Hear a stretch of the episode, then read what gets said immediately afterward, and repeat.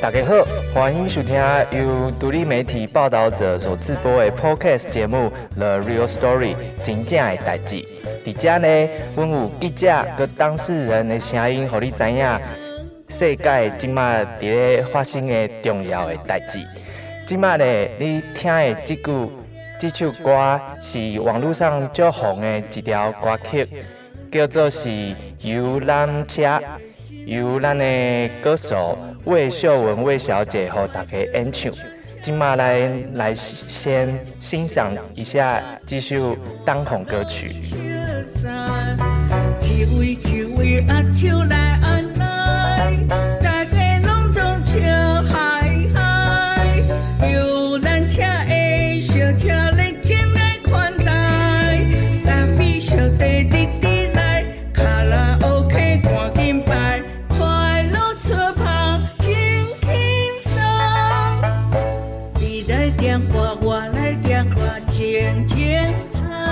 好的，如果你喜欢这首歌曲的话，可以尽量的在 YouTube 上面搜寻“游览车”，就可以听到这首歌。今天用这样特别的开场，让大家。听到的题目呢，叫做八点档的基因突变。这首歌以及这个题目呢，是由我们毕设现在最年轻的记者，我们的新同事德伦为为我们带来的题目。Hello，德伦你好。嗨，大家好。刚刚那首歌要不要跟大家解释一下？刚刚那首歌其实是他现在点阅率已经突破百万，在 YouTube 上面。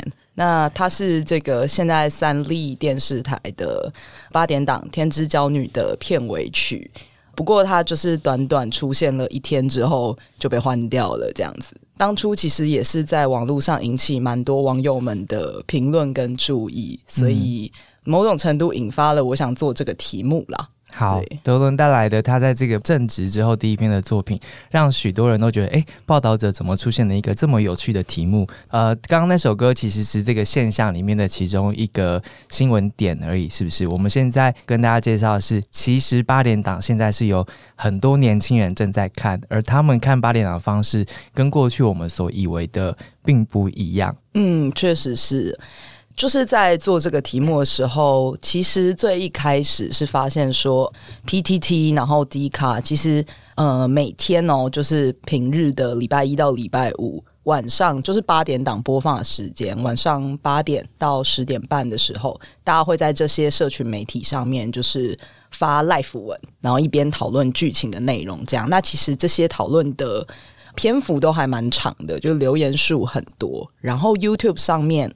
现在其实不管是主要的两家海语八点档电视台，就是三立跟明视，他们都会把影片的全集放到 YouTube 上面。嗯，那其实点阅数都还蛮高的，而且他们还会另外剪短的精华片段，那就是希望说让一些可能没有时间待在电视机前面看完全集的年轻观众们，就是你只要点开 YouTube 就可以看到这些内容。所以你刚刚说，大家每一天会在一边看八点档，然后一边在社群网站上面做 live 文的推播，是这不是就是那种金马奖、奥斯卡颁奖典礼的一个待遇吗？大家会一边看典礼，然后一边有 live 贴文，但现在这个是每一天发生的事情，对，每一天都会有网友。开这样子的贴文，你的报道的开头就是当时候刚刚听到的那一首歌出现了，然后那一天大家就在贴文上面讨论，哎，这首歌到底是什么？我到底听见了什么？那讨论太热烈，所以那首歌立刻就下架了。对，而且后来发现好几家媒体都写了这个东西，然后还去问说，哎，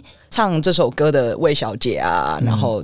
就是各种想要了解，说哎，这首歌到底为什么会出现在片尾曲？嗯，可能跟平常大家的想象比较不一样。非常感谢魏小姐跟她的唱片公司的同意，我们这一次在录播之前呢，取得了他们的授权，所以刚刚可以让大家稍微的品乓一下，听一下这首歌。那欢迎去网络上收听全曲。其实除了 PTT 上面的讨论之外，八点档现在也出现在 IG 上面。是的，IG 上面有一个大家可以搜寻一下，它叫做台八成果发表会。这是一个大学生他自己经营的一个粉丝专业，他自己本身也是呃台语八点档的爱好者，那就是在看了这些剧情之后呢，自己非常用心的去做了一些梗图、迷因梗图跟大家分享。大家真的可以去追踪一下，我现在好喜欢这个 IG 粉丝页，然后上面有大概四百多张的迷因梗图，然后更新频率蛮高的。粉丝已经超过两万五千名了。嗯，你这次有采访到他们，那我们等一下可以来听看看这背后是谁，然后他为什么要做这件事情。但还想先让大家知道一下，这次做这个题目最关键的是，我们看到了年轻人、年轻族群在现在的台语八点档里面扮演的角色。这个。应该不是只是我们感觉上而已啦，是从实际的收视率的数字里面就看到这一群人的存在。在 AC Nielsen 的数字里面，其实是很明显的看到十八到二十四岁的观众，是不是？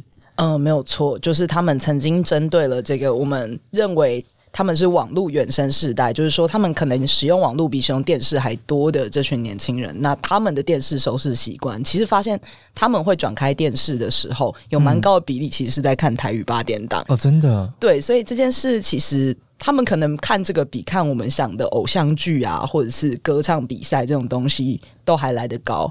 所以我觉得是一个还蛮有趣的现象。因为对啊，因为他说十八到二十四岁的观众里面。看三立台语八点档的收视率最高达到四点八五，然后看明视的也有四点二四，这个高过于这一群年轻人他们看偶像剧、看歌唱比赛、看体育转播的这个收视率是，而且他们在网络上面看台剧也是蛮热的，就是他们的讨论度其实是蛮高的。我觉得，当然其中一个原因是因为他们在看其他的剧的时候，未必是一个。这么想要跟同好互动的状况，但是在看八点档的时候，讨论这件事情本身是一个非常重要的元素，就是让他们可以看得更投入，而且想看更多。你自己很常看，我自己是八点档的忠实观众，真的。从什么时候开始看？从国小，现在是二十六岁，是，所以你看了十几年呢？是哦，所以你也是就是在网络上讨论这群年轻人之一吗？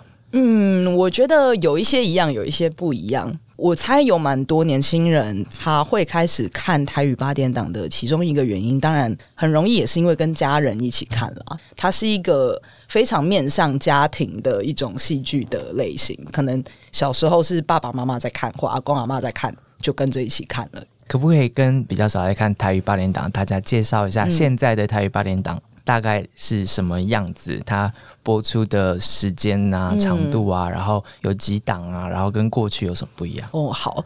其实台语八点档，大家可能最有印象的是，比如说《飞龙在天》呐，对，或者是说台湾霹雳火，在可能两千年代的时候，大家非常有印象。那个时候可能全台湾，不管是年轻人、中年人、老年人，可能大家都在看，收视率就是十趴以上的那种。对，有时候甚至比较好，可以到十五。那当然也是因为那个时候大家还。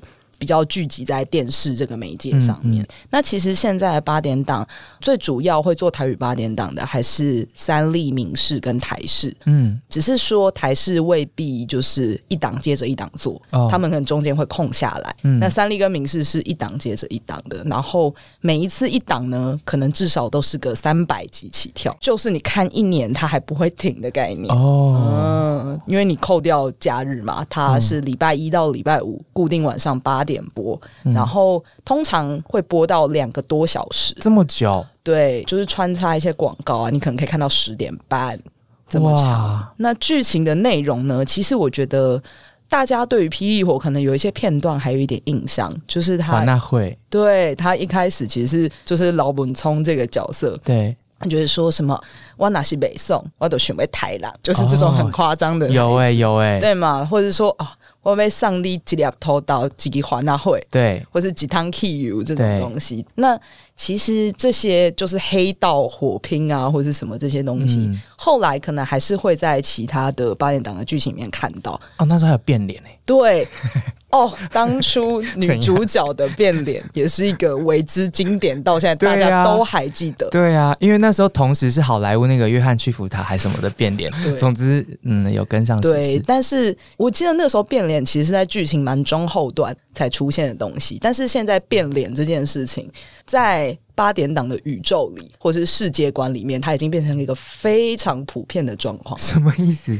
每一档可能都会有可能三到四个人可以变脸。真的吗？对，就是他们的世界观或者医疗技术这件事，我觉得蛮值得大家讨论的。好，我们等下会解释啦。就是德伦的采访其实包括了整个八连党的直播的流程的改变，所以等下也可以解释一下为什么变脸这件事情需要发生。那可能就代表是演员呐，或者是编剧的替换啊等等的。是那所以其实听起来八连党这件事情跟我们小时候看的是有一点不太一样了，然后收看的观众也不太一样了。呃，先来看看这个帮他们做 IG 的这个大学生。听听看他为什么现在他看八连党，然后他为什么要做这个粉丝也？好了，了解一下这群年轻人在想什么。因为大家可能很多人就是看一看，然后也就过去也就算了，就是当看完就看完。但你就是看完之后还花了时间，就是把它做成迷音放到 IG 上面。就是当初怎么会想要做这个东西啊？因为就是有些八点档片段就是很荒谬嘛，然后。大家会就是吐槽说，哎，这个地方这个画面怎么长这样，或者是他们演员的一些情绪表达，嗯，就是很有张力。然后我在看的当下，我就会想说。嗯，这个假如说我看到考卷的情绪跟他们拿到 DNA 报告的情绪 是一样的，然后我就会把他们连接在一起，然后就做出来。嗯嗯嗯嗯。所以你是会一边看那个八点档的时候，一边想说，哎，这个跟我生活中碰到什么状况很像，好像可以做成梗图这样子吗？嗯，但是不会刻意，因为那是很自然而然的东西。嗯嗯嗯嗯嗯嗯。那我想问说，你就是怎么会开始想要看八点档？我是我们家从小就是吃饭会配电视的那种，嗯嗯嗯，所以就会养成这样的习惯，嗯嗯嗯。然后到高中之后发现，哎，因为我原本也是想说八点档不就老人在看的嘛，嗯嗯嗯。然后到高中之后发现，其实身边蛮多朋友也是跟着家里面的人在看，然后就开始讨论剧情，嗯嗯。我才去发现说，其实也是蛮多年轻人在看的。那。另外一个是你在经营这个就是 I G 的粉砖的时候啊，就是你有没有收到一些就是可能其他的你的追踪者给你的一些回馈，是让你觉得比较有趣的？有一些是像我同学一样说，为了这个专业的东西，然后开始看八点档。嗯，然后有一些是他们也会自己截图或截片段说，呃，台八我觉得这个很适合什么什么什么，然后就会引起比较多讨论这样。就是我觉得大家有在改变，他们可能以前只是看剧情，然后可能没有想到说可以延伸出来。然后自从关注我之后，他们会自己把这个片段再往不同的方面想，我觉得还蛮棒的。听起来就是一个共创的一个过程。对，没错。作为一个粉丝，你那时候联络到这个台八成果发表会的这个。算是站长吧，创始人，你的感觉是什么？就是找到同号了，非常开心，可以借由采访跟他好好聊一聊，他怎么看八点档。可以进一步诠释一下你们在看这些他做出来的迷音的时候有的趣味吗？我觉得那个趣味在于说，在呃八点档里面会有很多我们生活中其实不会这样处理事情的方式，像是什么？比如说，你不会一言不合就甩人家巴掌，这件事情确实是蛮难做到的。对对，然后或者是说，在八点档里面，常常会有正反派的不同的角色，然后呢，观众们就是会被反派们气得牙痒痒的，所以你会很想要，哎呀，他什么时候报应会来？哦，这件事情很重要。那报应的呈现方式，通常有时候会用一种比较恶趣味或整人的这种做法，所以那些整人的桥段就也变成是。观众们会津津乐道的一个梗，那所以诸如此类的这种你平常不会在生活中发生的片段，但是你把它套上某一种生活情境表现出来的时候，你就觉得哎呀特别好笑。我就在录节目之前，然后就在看他们这个粉丝页啊，我就活像个白痴一样站在路边一直傻笑，实在是很舒压哎。非常就是一些你生活中可能无处宣泄压力，就是你生活中大家都会碰到很多鸟事，但是。其实是没有办法这么直接的情绪去处理这些东西，但他就可以在戏剧里面得到一些疏解。嗯，你的采访里面采访了一位副教授，是高雄师范大学英语学系的副教授杨乃女杨副教授。他的研究里面，其实他就在研究这台语八点档观众他过去十年来的这个网络的行为。他觉得他看到的是一一场游戏，然后透过二次创作来让这些观众可以得到更多的参与感。所谓的用迷音来做社群上面的互动。是。那其实他那个时候研究的时候，大概是十年前的时候，所以我们在访谈的时候也聊了，说，哎，这十年来到底有什么变化？嗯，那这其实一个蛮重要的变化是说。大家确实是透过某种二次创作得到参与感，但是可能形式上有一些改变了。呃，在十年前的时候，可能那个时候只有 PTT 这个社群媒体，但我们现在有 Facebook、有 Instagram、有 YouTube，我们有各种可能是更以影音为导向的呃社群的平台，所以大家从文字转移到了用图片或者是。影像、声音这些东西来做二次创作，嗯，对。那其实大家就是可以不用看字，但可以更快的从图片里面得到这些娱乐。对，你可以想象，其实他们在看了电视之后，还要去截取这些画面，然后再做后置，然后传上。呃，社群网站又或者是自己上去跟大家讨论，其实那个摄入的程度是蛮高的。是，其实白话说就是有放感情啦。那所以他们为什么要投入这么多感情？然后他们从里面得到什么？其实这个是蛮有趣的一个社会现象。我们来听听看第二段，你跟这一位台巴的这个创团者的访谈，他在里面到底得到了什么？看到了什么？看八点档这种呃类型的戏得到的。快乐跟你觉得看其他的戏那个感觉是不一样的吗？哦，其实真的还蛮不太一样的。嗯，因为拿前阵子很红的《想见你》来说，嗯，它就是剧情是很紧凑，然后也是需要动脑的，那就是比较适合在你真的有办法专心去看的时候去看完的。嗯嗯嗯。然后八点档就真的是不用太过于动脑，所以很适合消遣时间，然后又可以。获得一些呃，不知道怎么讲哎，嗯，乐趣吗？嗯嗯，就是会有一种代入感，哦，然后有时候剧里面的人物就会帮你这样发泄出来，有时候看的还蛮会心一笑的。除了舒压之外，你刚刚会讲说有一些代入嘛，就是看到一些角色会有一些代入感。通常是什么样的角色会让你可以比较投入，或是觉得跟他比较有共鸣啊？觉得是剧情或者角色的设定吧。嗯嗯嗯，就有那种很努力，但是都没有被人家看到，然后之后就黑化的那种角色。真的，我都在想说，我会不会有一天也黑化了？因为你现在自己是学生嘛，嗯，方便问一下，说你是念就是哪一种领域的内容吗？哦，我是念社工系的。哦，读了之后就会有对八连堂会有。更多那个看法吧，然后就是在想说，嗯，他跟他是什么关系，然后脑中那个加戏图已经先画好了，然后再来评估他的心理可能发生什么问题，然后有什么什么困难导致他变成现在这样的人。作为一个同好，有点好奇，就比如说像现在就是《天之娇女》这一部戏啊，你有有什么你特别印象深刻的桥段，或是你很喜欢的某一段吗？就想要听你分享一下。我比较喜欢的是前期啊，那个人心跟人美他们连体阴道分开那一段哦，我觉得每个角色的那个心情的转变都演得非常的好。嗯嗯嗯嗯。后期的话，可能是郑燕跟人心那边吧。嗯。就是人心原本是小刺猬嘛，然后郑燕是不断的不断的包容，然后他们才有办法。修成正果那一段我也觉得蛮不错的。你觉得不错的点是什么啊？就是会有一种像社工接近案主的感觉吗？哦，对，你要你要有耐心，然后要包容他。而且那时候就是蛮多社工系的观众都说，人心是不是有一点边缘性人？嗯嗯就是想要人家关心，然后却又把人家推开的感觉。嗯嗯，是蛮多讨论，还蛮有趣的。这真的是没想到哎，是吧？对，大家从里面可以看到好多东西，而且那个可以同理跟代入，因为他毕竟不是他的脸孔，就是台湾人的脸孔，是。然后他的生活语境，也就是我们的语境，所以他好像真的可以从社工系的背景里面去读出一些他觉得有可以参照的，或是他自己也有心有同感的一些看点。这跟你看的时候有是一样的感觉吗？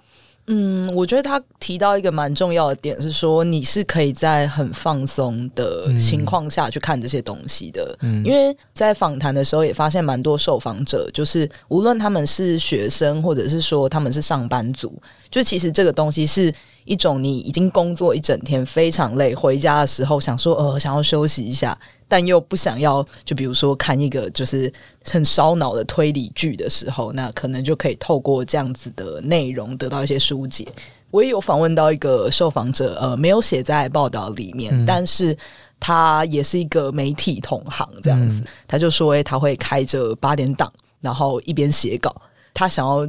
那个空间里面不要这么安静哦，对，因为一个人住的时候，你回到家发现哦，客厅也没人，然后房间也没人，就是整个家里空荡荡，很安静哦。对，但是这个时候有一个嗯，你熟悉的语言，然后你熟悉的语境，有一个声音在旁边的时候，其实会觉得哦，好像蛮心安的。对啊，而且这群人他至少要陪你一年呢，因为 他要演两三百集的话，所以你一认识他之后，就是会互相陪伴大概一年，而且礼拜一到礼拜五。每天有两个小时的时间，对，会有人陪你，嗯，这真的比交友网站还好用哎，而且他半夜还重播哎，他十二点会重播两点半，然后现在要在网络上可以看得到的话，所以你觉得寂寞的时候，随时都可以请他们来陪你。对啊，他们就形容，其实这很像是呃你的邻居朋友，就你一旦认识他之后，你好像就参与在他的生活里面。你有一个受访者说很舒压，是因为。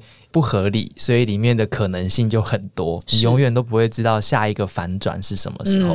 像刚刚他在讲那个连体婴的时候，我就翻了一个白眼，然后就被蓝婉珍纠正，他就说那两对姐妹的感情就设定啊，就很有张力啊，所以这些对你们来说都是很合理的事情。不合理啊，怎么会合理呢？对不起，对不起，就是一般人一定不会设想说什么，我打开一个电视，结果居然看到连体婴在谈恋爱这件事。对啊，但。不合理，其实对于乡土剧或者是说八点档的这群观众来讲，根本不重要。就是你情节再怎么奇怪，设定再怎么不合理，只要那个东西可以带来一些新鲜感或愉快的感觉，那都可以。情节这部分也蛮有趣的，就是他们会加入时事在八点档里面。嗯，可以举个例吗？就比如说。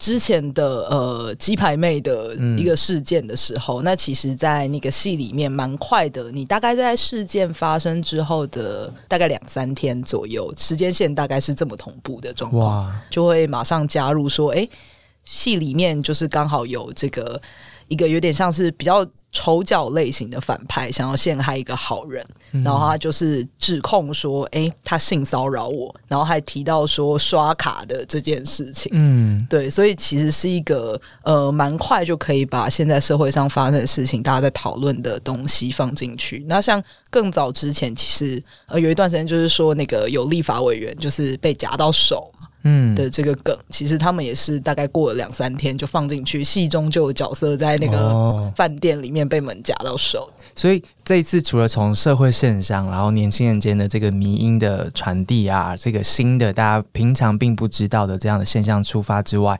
德伦也去了八连档的拍摄的现场。是，其实去到现场之后，很多我们看到的现象，它背后的原因好像就。找到了答案，就是为什么会出现刚刚说的变脸是一个呃很平常的事情，然后他们要怎么样做到可以有两三百集，然后要为什么会要做到两个小时啊？这些其实你访了很多很资深的，做了七八九档的这些制作人，就会发现他们的。产业环境其实蛮辛苦的，对不对？刚刚说到以前的收视率是十五趴破十趴，嗯，可是现在因为串流平台啊、网络啊这些，其实掉的很快，然后年轻人也很快的离开了电视这件事情，那当然就更少看到这个。但是他们又要一直生产一个半小时到两个半小时这样长度的节目，这让他们的环境变成怎样？你到现场去看到了什么？其实八点档拍摄现场是一个非常紧凑跟高效率的状况，就是他们同时呃有四台摄影机在拍摄，因为他想要同时有不同的镜位，那我在后置的时候我就不用哎这个 take 要 take 好几次，以以让我剪出不同的东西，我一次全部拍好这样。哦，嗯，然后演员基本上。只要稍微可能 NG 个，比如说三四次的时候，你就可以感觉到，嗯，现场的气氛，天哪，变得有一点紧凑喽。可是很难，因为他们有时候当天才拿到剧本，或是前晚才拿到剧本，因为他们很多时候是今天拍，明天播，或者是最极限的时候就是当天拍，当天播。那这对演员来说其实很困难呢。对，就是他们其实可以准备这个剧本的。呃，时间非常的短，像刚刚讲这种今天拍今天播的状况也是有的，但是他们还是要努力在现场，就是可以把台词记下来。那有的时候当然未必就能够像大家想象的要有多么深刻、精湛、琢磨出来的演技，因为这个东西它如果要产出的话，有些东西要有所取舍。嗯，对，他们发展了很多。呃，为了符合这样的产出，所以有的一个制作模式。刚刚提到的那些几乎是即拍即播啊，然后一次有出动四机啊，然后不同角度啊，这样就可以赶快一次 OK。嗯，又或者是他们还有很多组，可能两组棚内、两组外景的，这样加快拍摄、同步拍摄这样子的方式，才能赶上这样的进度。那当然，编剧就要很多嘛，所以通常都要五个以上的编剧才可以应付一档的八点档。它其实消耗很多的。人跟团队的力量，对，没错，就是它是个真的是个很通力合作才有办法完成的东西，就是连剧本都没有办法是一个人写，因为一个人不可能可以一天写出两个半小时的剧本内容。在刚刚的那样形容的那个环境之下，大家可以想象，就是他们必须要背负着寻找出路，也就是寻找观众的这个。目标，所以他们就往网络上面走了。我觉得也是近几年啦，就是他们发现说，其实提高网络声量会是一个可以吸引年轻人愿意来看这个剧的一个蛮好的方法。就是他们也许原本是在手机或者是电脑上去收看这些东西，但是如果有网络讨论的热度的时候，也许有些人会愿意把电视打开。嗯，你的数字有一个我蛮压抑的，就是三立八点档的观众有六成，也就是超过一半。他们是五十五岁以下的，所以这些人其实都是会用网络的习惯的一群人。是没错，所以声量跟收视率就是成正比了，就是他们一定得去创造这个社群声量。就不管今天他创造的这个东西在网络上得到的是呃好评或者是负评，其实对于电视台或制作单位来讲，都是可以提高讨论度的方式。嗯，所以啊，你看产业环境是那样，然后他们必须要创造社群声量，所以。进一步的，他就这这次标题叫做基因突变嘛，就是他必须产生一些突变，去做到一些本来的台语八连档没有做到的事情。这个就包括了演员他的台词，以及演员的设定，还有场景的设定。你挑了一个演员来采访，他叫做许明杰，为什么是他？嗯，我觉得这一档戏里面《天之娇女》，大家在呃网络上讨论度最高的，我觉得其实是这一位演员。他蛮有趣的是，他其实是第一次接演台语的八点档，然后也是一个比较年轻的演员。对于一般的观众来讲，可能比较难想象说，哎，年轻演员怎么会想要来接演八点档？那他其实在这个戏的演出的一开始，其实并没有获得观众太好的回馈。那一直到后来，他在戏里面从正派变成反派，然后加入了一些他自己的想法、表演的方式，然后和台词。那后来反而在网络上就是广获好评，这样子算是在这个戏里面由黑翻红了。我觉得是一个蛮有趣的例子。他也创造了一个经典，就是“喜来 Hello” 这个台词。这几年就是大家不是都会看那网络流行语的排行榜嘛？就是“是在 Hello” 其实是一个。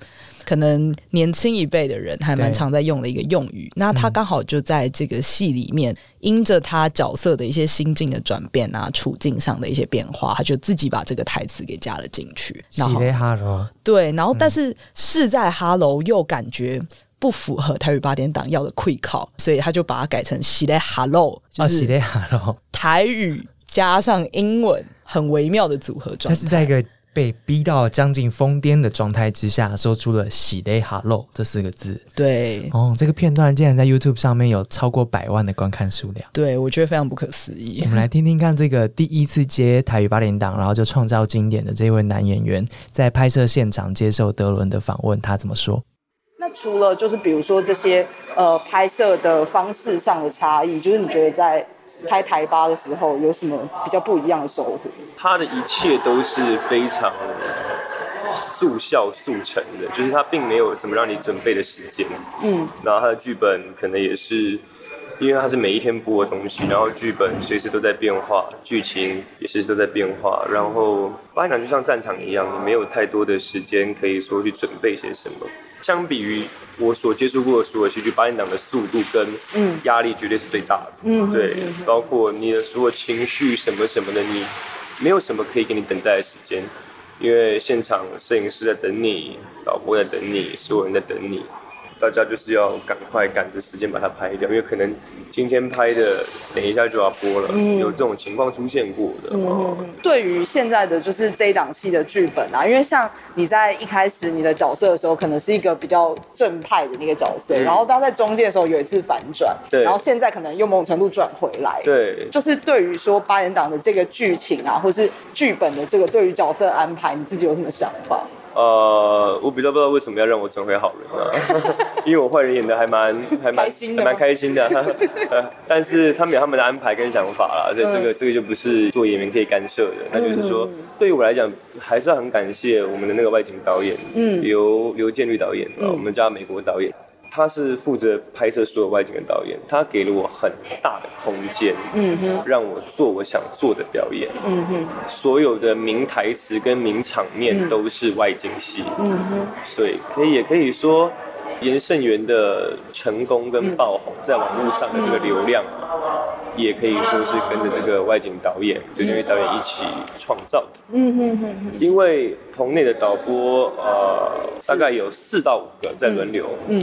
看今天是谁值班啊？他谁谁值早棚，谁值晚棚，不一样。嗯，那每个导播都有自己的风格，嗯，跟自己的喜好，未必每个导播都会让我。做我想做的东西，因为他们有一些他们认为这个戏该怎么走。嗯，所以有一些就是观众就是特别会讨论那些桥段，可能都在外景的时候发生。基本上全部都是。那那个时候你是怎么样想到说，可能剧本里面原本没有这样子的安排，你自己会把这些东西加进去？呃，跟美国导演很长，就拿了剧本之后，两个人就在讲干话。刚好那个时候开始设定我这个角色，我想要。做一个前所未有的反派，就是我不要说是坏，应该说是疯。那像写在 Hello 这句话，就是我只是在走戏的时候，我在这边写在 Hello，我在开个玩笑嘛，这样子。就他说，嘿，好，你待会讲这句话。我说，哈，所以就加进去了。他说，你待会这样讲啊，可以啊。我说，真的可以啊。我我我我开玩笑，他说你就讲。嗯哼。所以那些可能是你们在排戏的时候，你都是排戏的时候玩的，对，都是玩的，都是玩的，对。那可能后来导演也觉得哦这样效果不错，所以就把它一起加进去。是他自己看着他都觉得很好笑。嗯哼，我觉得对于美国导演来说，他应该是也很想玩某些东西，可是没有没有一个角色可以让他这样子去玩，所以啊，在某方面来讲，我觉得我们找到了彼此吧。你的报道其实，在现场就是摄影跟你一起去嘛，在八点档的拍摄，然后有一张照片的图，说是说现场的八点档直播的工作人员，嗯，其实都蛮年轻的，所以其实他们做出来的东西，就是刚刚讲现场讨论觉得 OK 不 OK，或是他们的反应，可能也更多年轻人的想法在里面。嗯，我觉得应该说他们的。从剧本出来到表演，到最后决定说什么样的内容会被放到戏里面，这个过程是变得，我觉得可能是相对更开放的，相较于过去，好像呃导演或者是编剧就完全可以决定所有的内容。那现在其实是。会考量到很多东西，包括说网络上大家的反应是什么，那他们可能就会去做一些修正。嗯，对，嗯嗯，就看你的文章啊，然后听你这些采访啊，就觉得哇，台语八点档真的跟我们想象中的不一样。但很多人在看的时候，其实最直接发现的不一样就是叶配这件事情吧。叶配非常的明确，甚至有时候你会觉得，嗯，这本身好像就是一种迷音了。哦，什么意思？就比如说，在某一个可能看起来很严肃的场景里面，因为它很常是一个家庭大家团聚的场景，比如说在客厅或是什么的，然后客厅就会很明确的有一个他们要广告的标的物，比如说在这个戏里面，几乎每一家的家庭里面都有一个按摩椅。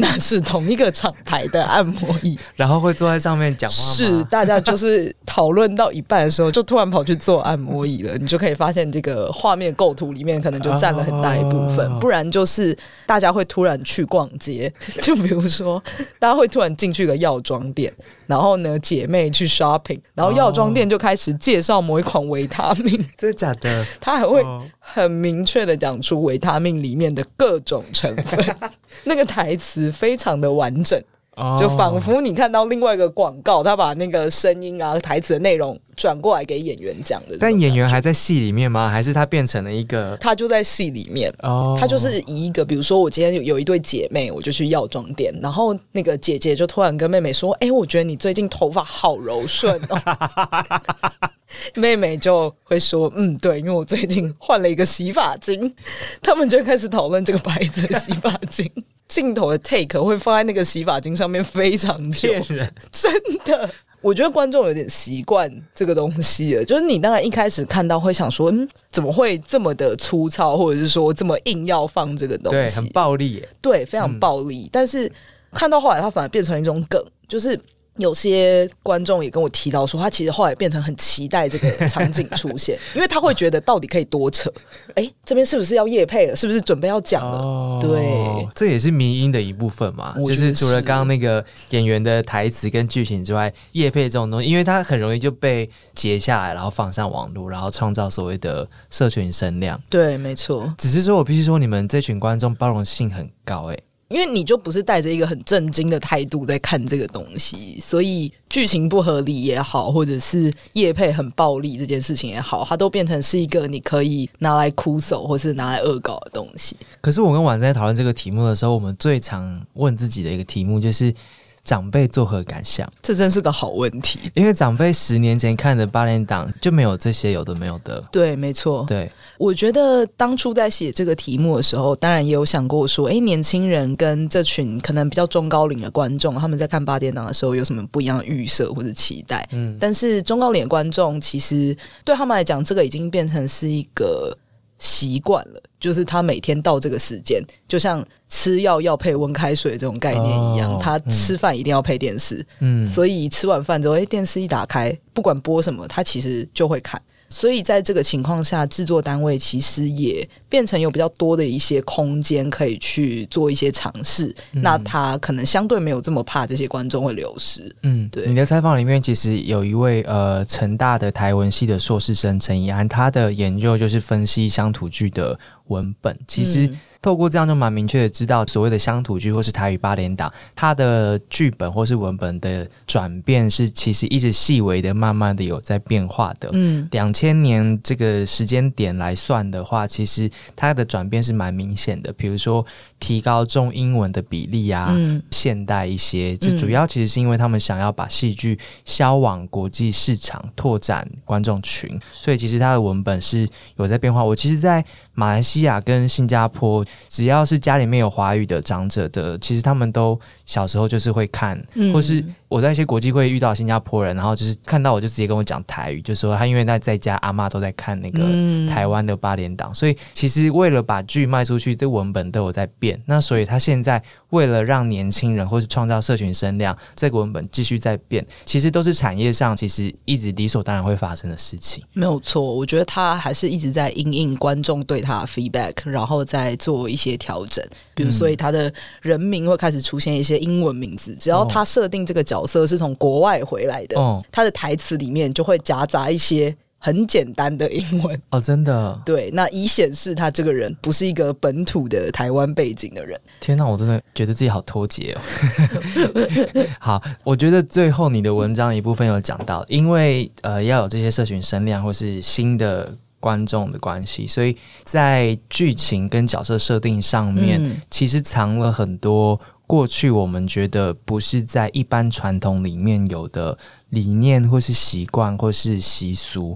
我自己最近一次看是在过年的时候嘛，回家然后就会看到，然后就看到那个太太跟先生，然后再跟太太的妈妈在吵架，嗯，然后就是那个那个太太就是很很理性啊，然后要照顾先生的身体啊，或是要顾事业啊，所以才尝试着跟妈妈沟通这样子。他的那个整个角色的。打造就是一个感觉起来，那个男生相对没有用，对，然后那个女生就是尝试着在婆媳之间沟通，或是在小孩跟妈妈之间沟通，然后她反而是那一个创造家里面新的可能性的那个角色。这个跟小时候看的时候那种不想听妈妈的话就变恶媳妇的那样子的逻辑，有一点点让我意外。嗯哼，这个是。跟过去传统不同的剧情是蛮常出现，是不是？我觉得是，而且我自己觉得特别有趣的是，女性的角色形象上面呈现其实有一些蛮大的变化，就包括说，呃，现在在戏里面可能最常见的场景，当然还是在家庭的相处里面啊，包括说，呃，婆媳关系啊或什么的，这些其实可能中高龄的女性的观众。他们会在意这个议题，但其实年轻的女性，她们可能也同样很在意这个议题。嗯，就是在一个家庭里面，到底要怎么跟丈夫的爸爸妈妈相处啊，什么这类型的，你可以有什么样的态度，或者是是不是一定有一种很传统的伦理价值必须遵守？那我觉得，在近几年的八点档里面，其实有。蛮多突破，就包括说，像你刚刚讲，他比较愿意去呈现，哦，也许婆媳之间的互动，它可以是比较平等的，或者是说，诶，未必媳妇一定要听婆婆的话。那另外也包括说，在一些职场上面，因为他其实这是一个相处就蛮有趣的地方，就是他们在这个设定里面，到后来就会有一些不是很实际的。商战的这个没错，一定有，一定有，大家都是什么大集团的千金小姐啊，或是少爷。那但是这里面其实我觉得他们也有在着重说，女性也可以是女强人，或者是说女性也可以是比较有能力的那一个。嗯，我觉得这个某种程度在对于中高龄观众收看这个东西的时候，也有可能默默的。没有注意的，他就被植入了这个观念，说：“哎，对，其实女生也可以做得到这件事情，或是女生不一定要以家庭为重，她可以是个在事业上有很多发展的人。”剧情里面甚至包括了女女恋，这个是也是前几年有蛮高讨论度的一个。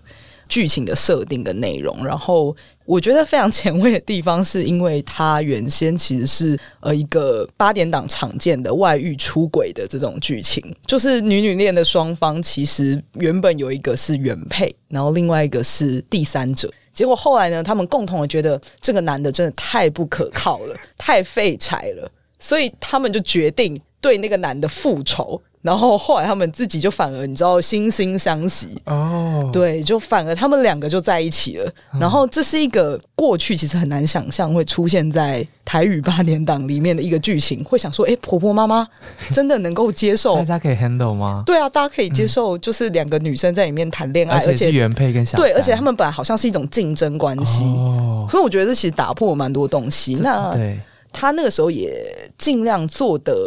稍微唯美一点，就是说，呃，也许一些可能比较露骨的部分，它就没有这样呈现。嗯，对。但是，呃，我觉得婆婆妈妈其实不是不能够理解这种感觉哦，因为出自于对某种。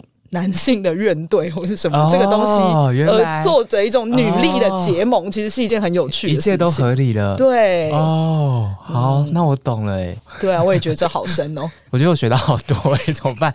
如果你有在看八连党，或是你就是帮八连党做编剧的，或是你就是这个产业的人，大概会觉得我们谈到的只是一些些来，或者是说我们虽然努力的到现场做了采访，然后也跟观众都聊了，但或许我们的诠释或我们的观察还只是。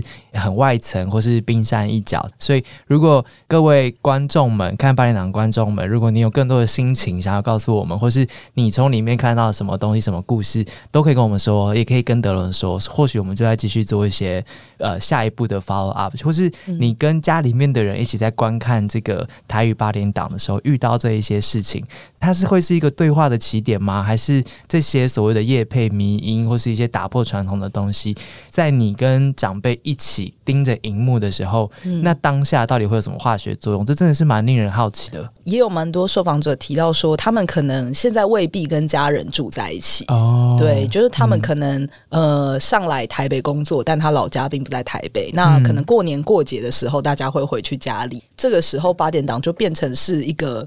还不错的共同话题，对。当你很尴尬不知道要聊什么的时候，至少大家可以一起聊说：“哎，最近剧情进展到哪里？”它就变得很自然。如果大家有听我们一阵子之前做的一集节目，就是呃早安图的神秘力量，就是会说每天要跟家庭群组或是不管是谁啦，保持这个联络嘛，彼此关心。听起来这个迷音图就蛮适合的，因为婆婆妈妈、你的长辈们、阿公阿妈也可以，就可能大家都有看。那就变成是一个很好的桥梁，大家就很感谢你，因为除了莲花图之外，还有更多的图可以用，而且这些是大家都熟悉的面孔。对，没错，而且又跟生活贴的蛮近。对，它就像你生活中认识很久的老朋友一样，鼓励所有的。有在上班的所谓的社畜们，如果上班压力太大或是心情不好啊，就是可以去看看这些名音，其实里面藏着很多或许可以抚慰你、陪伴你或是逗乐你的一些素材。然后这篇文章也有文字的报道，所以可以在我们的集数下面找到链接，点选进去就可以看到德伦的完整的作品。今天很谢谢德伦的时间，好，谢谢知行，谢谢你的收听，我们下次见喽，拜拜，拜拜。天天。